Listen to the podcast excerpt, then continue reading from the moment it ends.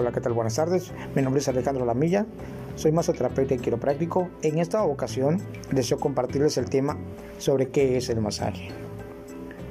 No es fácil dar una definición de lo que es el masaje, pues se trata de una forma de terapia muy antigua y muy compleja, nacido al mismo tiempo que el ser humano.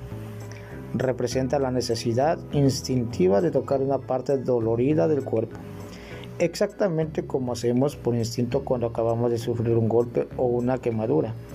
El masaje tiene por objetivo preservar y mejorar el bienestar y la forma psicofísica de la persona.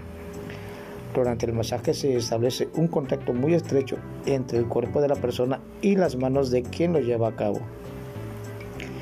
Este contacto físico y mental se convierte en sinónimo de comunicación a varios niveles y resulta extraordinariamente importante para mantener el equilibrio y la salud.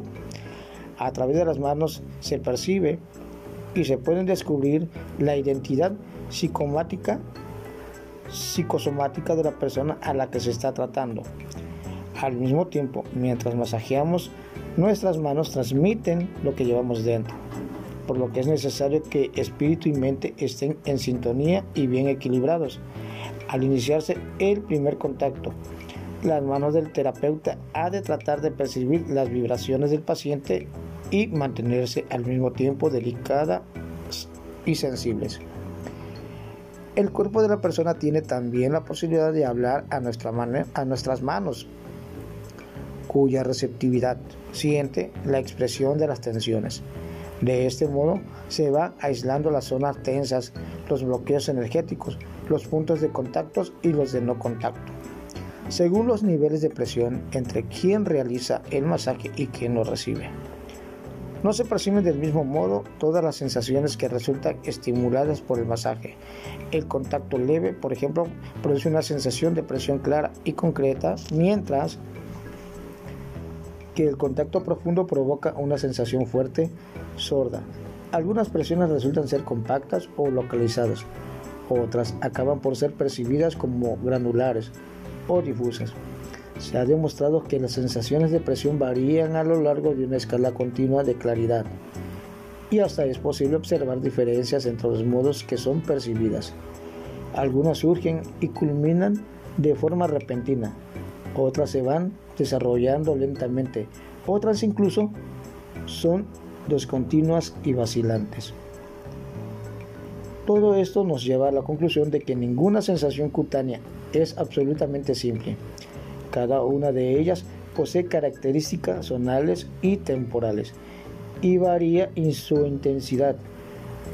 La estimulación adecuada para hacer surgir una sensación de presión consiste en provocar una deformación del tejido cutáneo la tensión que se produce en el interior de los tejidos. Provoca el estímulo nervioso que genera la sensación de presión.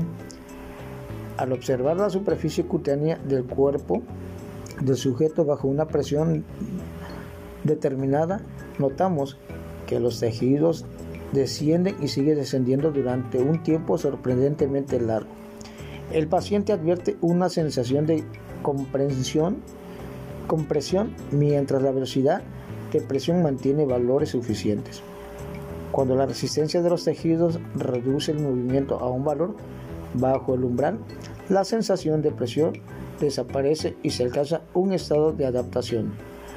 La opinión generalmente aceptada sostiene que la sensación de presión y sus variantes están condicionadas por los sistemas de recepción cutánea formados por los términos nerviosos libres que abundan en torno a los folículos pilosos. Los umbrales de intensidad de presión dependen en primer lugar de las zonas estimuladas y en general de que, de que muestran una alta sensibilidad a la presión. Se manifiestan así zonas relativamente insensibles como el abdomen y los muslos. En cambio, los labios, las llamas de los dedos, de, las manos y las plantas de los pies muestran una sensibilidad notable. Una disminución de la sensibilidad a consecuencia de la acción prolongada de un estímulo señala un estado de adaptación a la sensación cutánea. Espero que les haya gustado el tema sobre lo que es el masaje. Es el primer tema que doy. Espero les haya sido de su agrado y de buena información. Saludos cordiales.